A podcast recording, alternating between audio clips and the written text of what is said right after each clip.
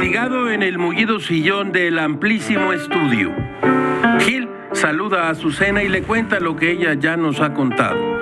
40 mil integrantes de la CENTE llegarán mañana a la Ciudad de México.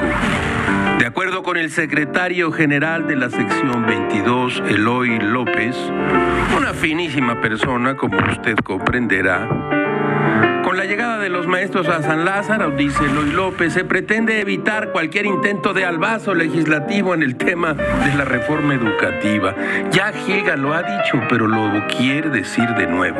Esta es la historia de una reforma educativa que todos los de la 4T querían abrogar, pero no se podía revocar porque los que querían abolirla no permitían que desapareciera. Bueno, un lío lingüístico y un lío político muy serio que el presidente López Obrador tendrá que desfacer, como se decía antaño, muy pronto. Ahora mal sin bien, tome sus precauciones.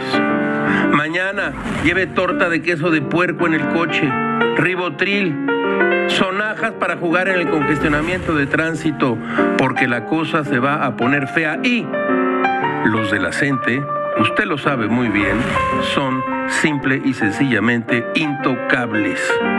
Sí, sí, sí, ya oye Gil las voces. Quiere que se reprima al movimiento magisterial. No, nadie quiere que se reprima al movimiento magisterial. Lo que queremos es que los desalojen y que nos permitan circular por la Ciudad de México. Ya lo ha dicho Gil y lo repite. Ustedes no son bienvenidos en la Ciudad de México. Todo es muy raro, caracho, como diría Simón de Beauvoir.